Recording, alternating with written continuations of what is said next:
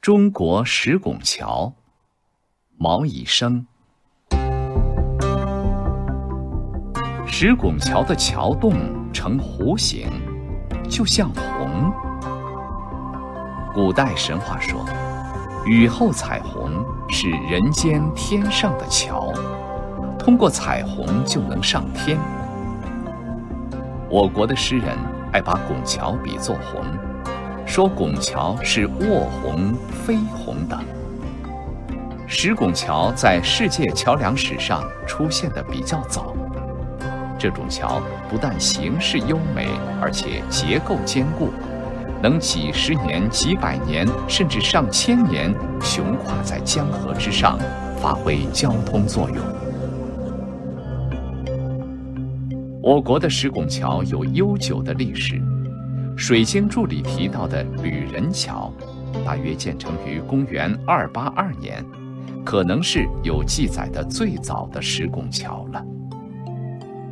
我国的石拱桥几乎到处都有，这些桥大小不一，形式多样，有许多是惊人的杰作。其中最著名的，当推河北省赵县的赵州桥，还有北京附近的卢沟桥。赵州桥横跨在小河上，是世界著名的古代石拱桥，也是造成后一直使用到现在的最古的石桥。这座桥修建于公元六零五年左右，到现在已经一千三百多年了，还保持着原来的雄姿。到解放的时候，桥身有些残损了。在人民政府的领导下，经过彻底整修，这座古桥又恢复了青春。赵州桥非常雄伟，全长五十点八二米，两端宽九点六米，中部略窄，宽九米。桥的设计完全合乎科学原理，施工技术更是巧妙绝伦。唐朝的张家珍说：“它制造奇特。”人不知其所以为。这座桥的特点是：一，全桥只有一个大拱，长达三十七点四米，在当时可算是世界上最长的石拱。桥洞不是普通半圆形，而是像一张弓，因而大拱上面的道路没有陡坡，便于车马上下。二。大拱的两肩上各有两个小拱，这个创造性的设计不但节约了石料，减轻了桥身的重量，而且在河水暴涨的时候，还可以增加桥洞的过水量，减轻洪水对桥身的冲击。同时，拱上加拱，桥身也更美观。三，大拱由二十八道拱圈拼成。就像这么多同样形状的弓合拢在一起，做成一个弧形的桥洞。每道拱圈都能独立支撑上面的重量，一道坏了，其他各道不致受到影响。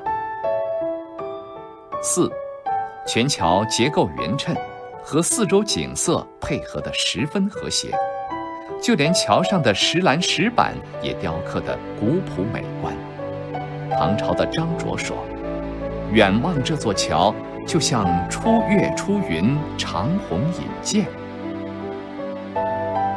赵州桥高度的技术水平和不朽的艺术价值，充分显示了我国劳动人民的智慧和力量。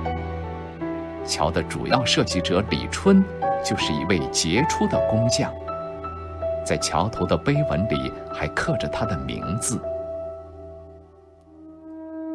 永定河上的卢沟桥，修建于公元一一八九到一一九二年间。桥长二百六十五米，由十一个半圆形的石拱组成，每个石拱长度不一，自十六米到二十一点六米。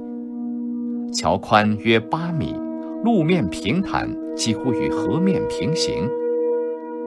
每两个石拱之间有石砌桥墩。把十一个石拱连成一个整体。由于各拱相连，这种桥叫做连拱石桥。永定河发水时来势很猛，以前两岸河堤常被冲毁，但是这座桥从没出过事，足见它的坚固。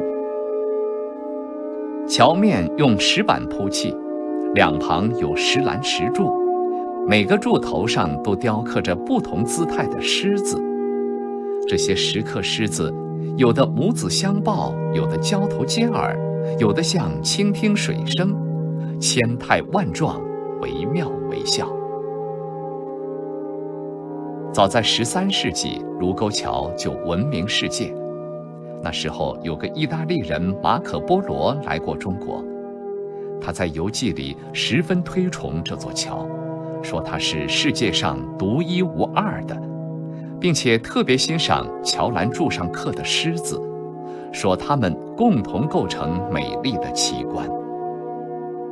在国内，这座桥也是历来为人们所称赞的，它地处入都要道，而且建筑优美。卢沟晓月很早就成为北京的盛景之一。